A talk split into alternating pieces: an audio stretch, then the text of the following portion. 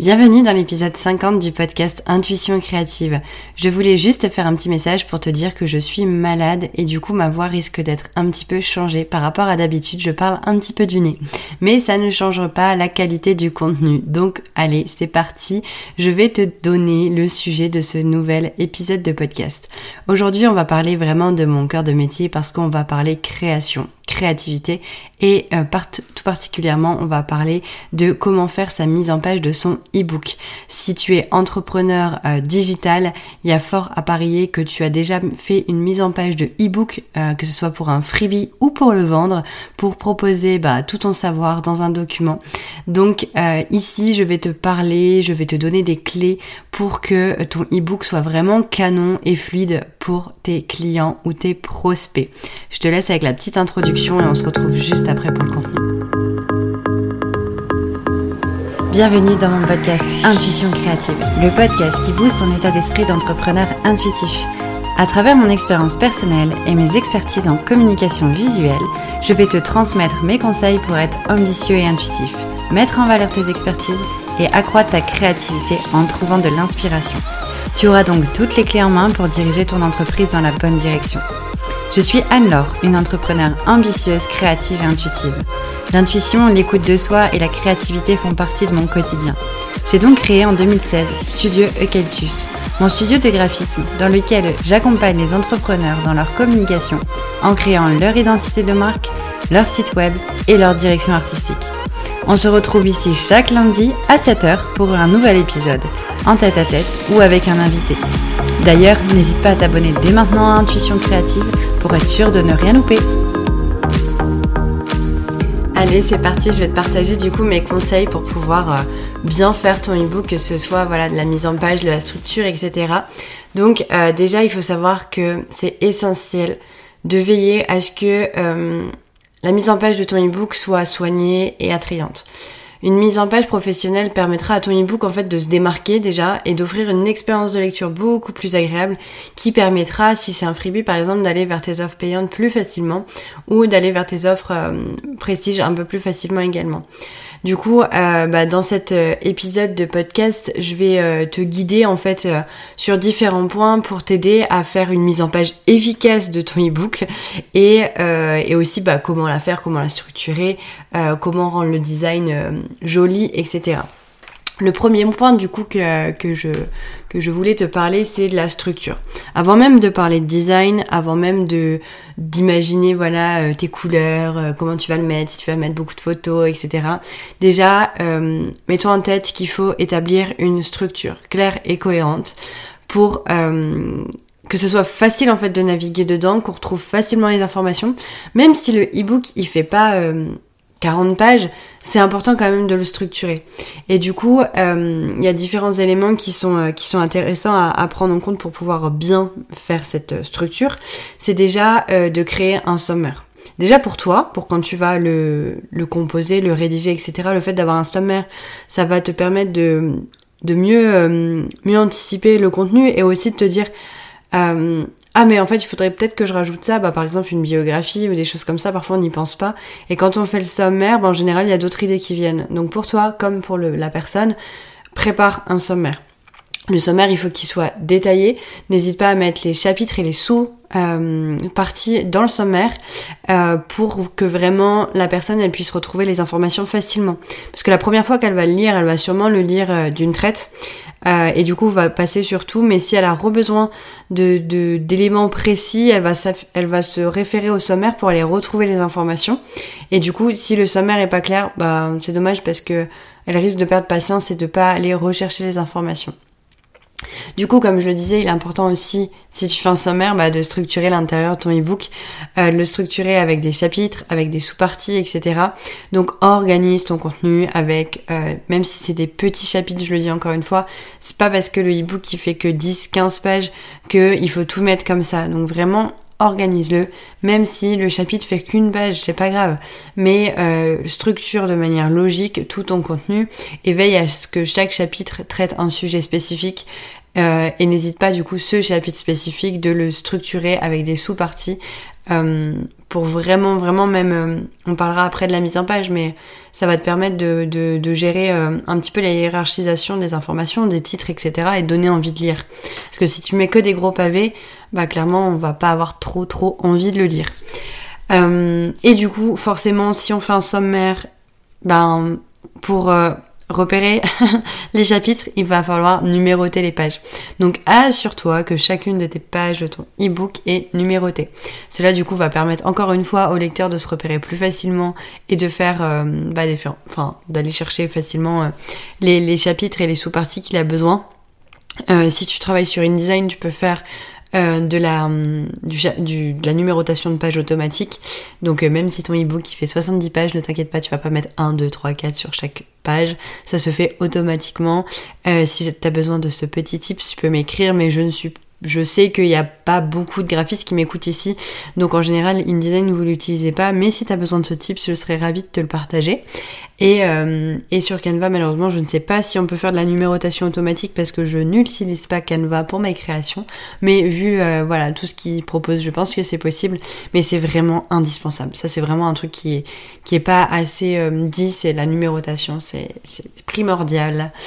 la deuxième chose, du coup, dont je voulais te parler, et forcément, c'est un conseil que je donne sur toutes les créations. J'en avais déjà parlé sur comment réaliser euh, des beaux visuels Instagram. Euh, pour un e-book, c'est pareil. On va parler un peu de charte graphique. Euh, si aujourd'hui tu te lances et que t'as pas encore un logo, etc., c'est pas grave. Tu peux quand même te faire un, un e-book freebie pour justement attirer des nouveaux clients et après avoir le budget pour travailler avec un graphiste. Mais du coup, si t'as pas encore de charte graphique, il va falloir que tu soit un peu autonome sur un choix précis de sélection de typos euh, et de couleurs. Parce que un e-book, pour qu'il soit professionnel, qu'il soit agréable à lire, euh, qu'il soit bien visible, etc., il va falloir structurer un petit peu aussi la partie design. Donc, définis une palette de couleurs. si t'es pas à l'aise avec les couleurs, avec le choix de couleurs, au lieu d'en prendre 5, tu en prends 3, vraiment limite. Fais en sorte que les tons aillent bien ensemble, qu'il y ait du contraste, suffisamment entre les couleurs, donc des couleurs claires et des couleurs plus foncées. Euh, et définis cette palette et n'en sors pas pour toute la création de ton ebook. Après, voilà, si, c'est vraiment ton début dans, dans la mise en page, etc., peut-être que d'un ebook à l'autre, tu vas changer de palette de couleurs et ça, tu le reverras plus tard avec un graphiste quand tu pourras. Mais dans un ebook, euh, le multicolore, non, quoi. Clairement.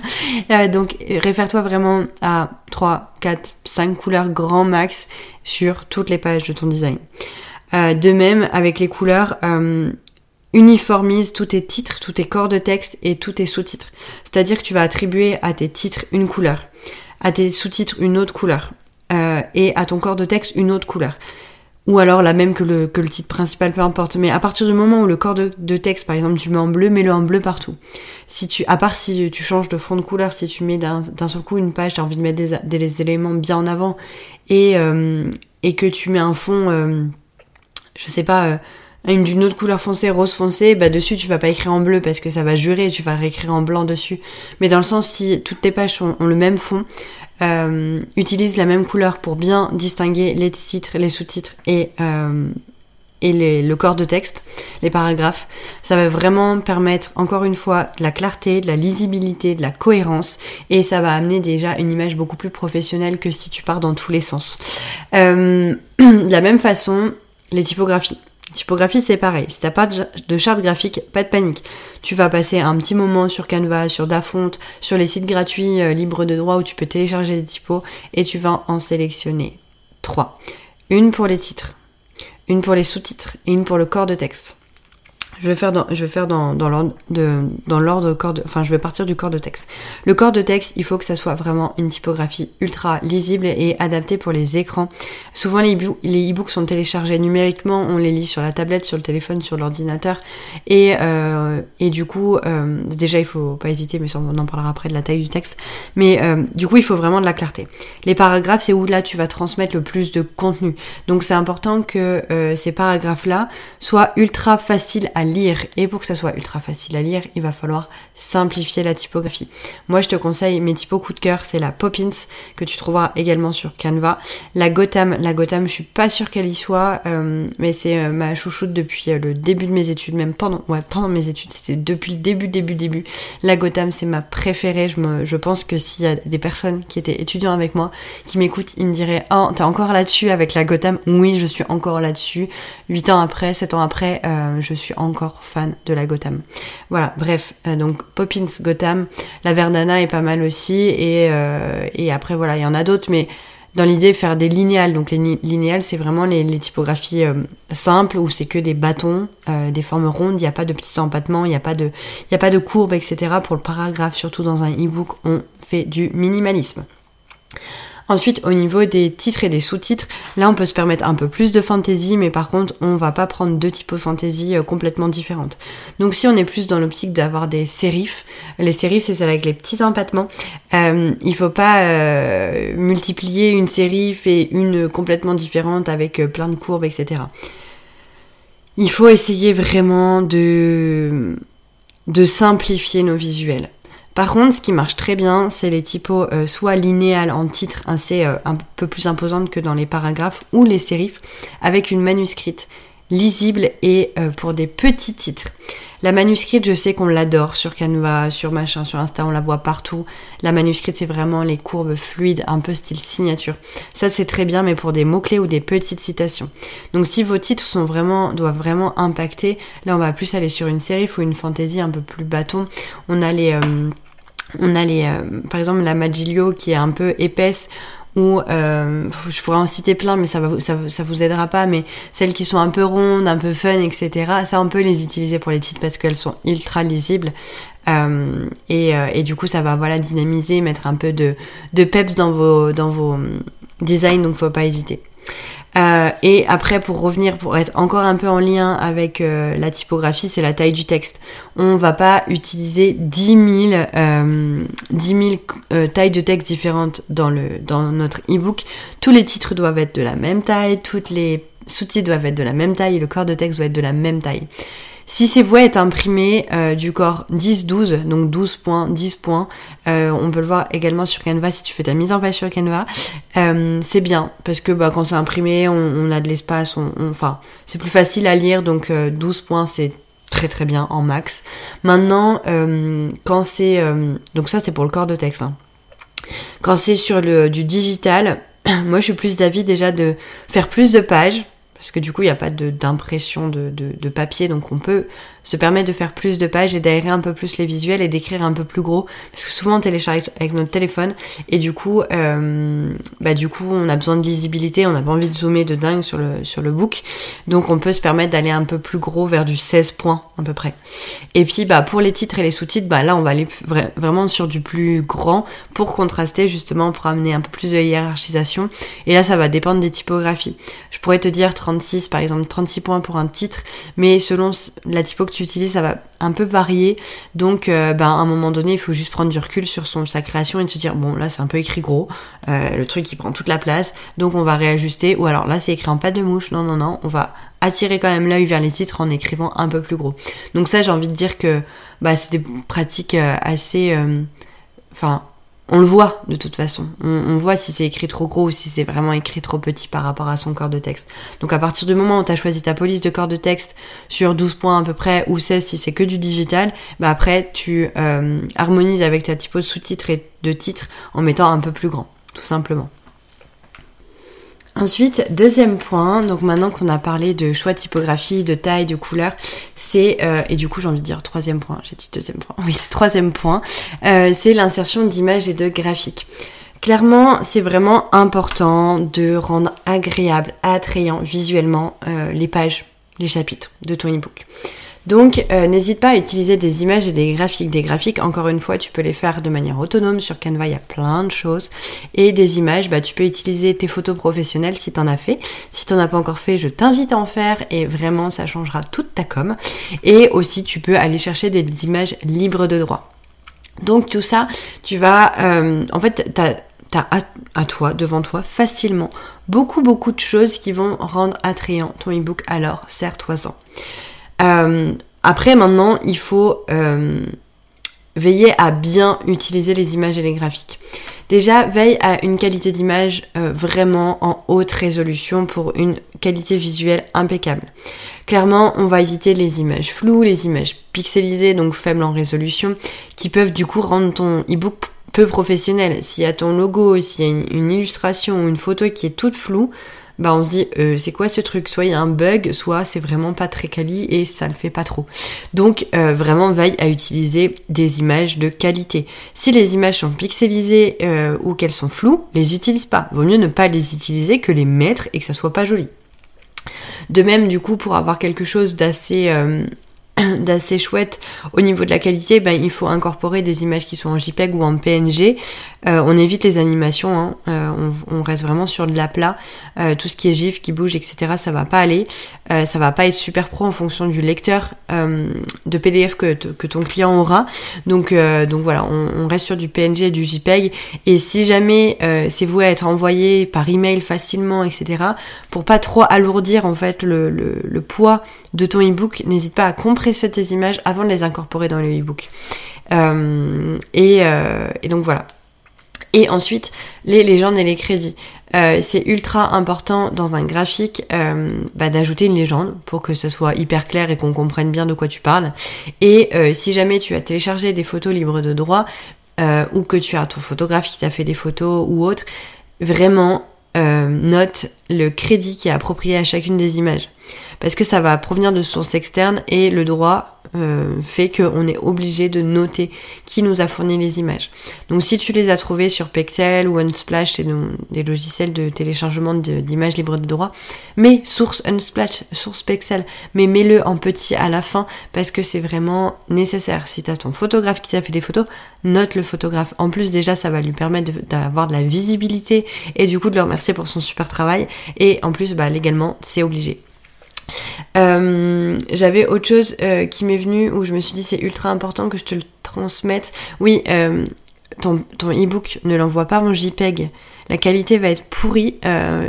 désolée, hein, mais la qualité va être pourrie chez ton audience. Donc vraiment, que ce soit pour un freebie ou autre, toujours en PDF. Et sur Canva, tu peux faire exporter en PDF. Donc il n'y a pas d'excuse. Un freebie, c'est un document, donc c'est un PDF. Et euh, aussi, euh, petit point d'alerte, on ne fait pas des documents Word et on n'envoie pas les Word directement à nos clients. Alors c'est un peu hors sujet ça, mais on envoie des PDF, sinon les gens peuvent modifier les fichiers et en plus en fonction de leur version de Word ou de traitement de texte, ça va pas du tout euh, afficher la même chose. Donc, donc vraiment on exporte tous nos fichiers en PDF et on les envoie en PDF. Et pour les e-books, bien évidemment, encore une fois, c'est du PDF. Donc ça, c'est une petite chose en plus que je voulais te dire aujourd'hui. Euh, donc voilà, à peu près, euh, je vais pas rentrer un peu plus, encore plus en détail parce que je pense que là, tu as pas mal de clés pour réussir à faire ton e-book de manière ultra quali, ultra professionnelle et super chouette. Euh, après, clairement, Bien évidemment, avoir une identité visuelle va te permettre euh, et t'aidera grandement en fait à avoir une image, une un e-book vraiment ultra quali, ultra chouette.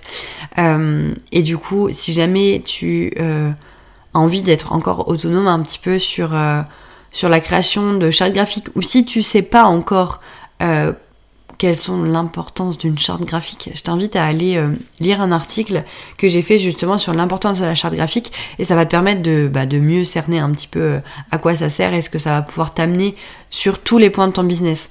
Je mettrai le lien en description comme d'habitude. Euh, donc voilà, en tout cas j'espère que cet épisode il t'aura plu.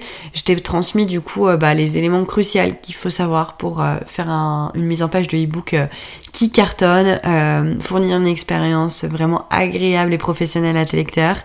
Et, euh, du coup, voilà, j'espère que ça t'aura aidé. Et si jamais tu as besoin d'aide pour faire la mise en page de ton e-book, je serais ravie de pouvoir t'accompagner parce que c'est des choses aussi que je fais. Sur les réseaux sociaux, j'en parle pas forcément, on voit plus l'identité visuelle et les sites web, mais j'accompagne très très très souvent sur la direction artistique globale de mes clients. Donc c'est-à-dire que je vais créer leur e-book, leur catalogue de formation et plein d'autres choses. Donc n'hésite pas à me contacter si jamais tu as besoin. Je pourrais, je pense, te faire gagner un temps précieux. Voilà, merci beaucoup d'avoir écouté cet épisode. Euh, je suis ravie quand même d'avoir réussi à tourner cet épisode malgré les microbes. Et on se retrouve la semaine prochaine pour encore plus de conseils. Merci beaucoup, beaucoup d'avoir écouté cet épisode. J'espère vraiment qu'il t'aura plu. Si c'est le cas, tu peux me laisser un témoignage sur Apple Podcast. Pour ça, c'est très simple. Sur Apple Podcast, écris Intuition créative dans la barre de recherche. Quand tu m'as trouvé, tu cliques sur S'abonner, bien entendu. Tu descends en bas de la liste des épisodes jusqu'à la section Évaluation et avis. Si tu as aimé cet épisode, tu peux soutenir Intuition créative en laissant 5 étoiles et aussi m'écrire un témoignage. Cela me permettra de savoir l'impact que mes conseils ont sur ta vie d'entrepreneur. Et bien sûr, si tu souhaites retrouver plus de conseils au quotidien et suivre mon aventure, n'hésite pas à me suivre sur Instagram au nom de Studio Eucalyptus. On se retrouve lundi prochain à 7h pour un nouvel épisode. Je te souhaite une merveilleuse journée. C'était Anne-Laure, directrice artistique intuitive, fondatrice de Studio Eucalyptus.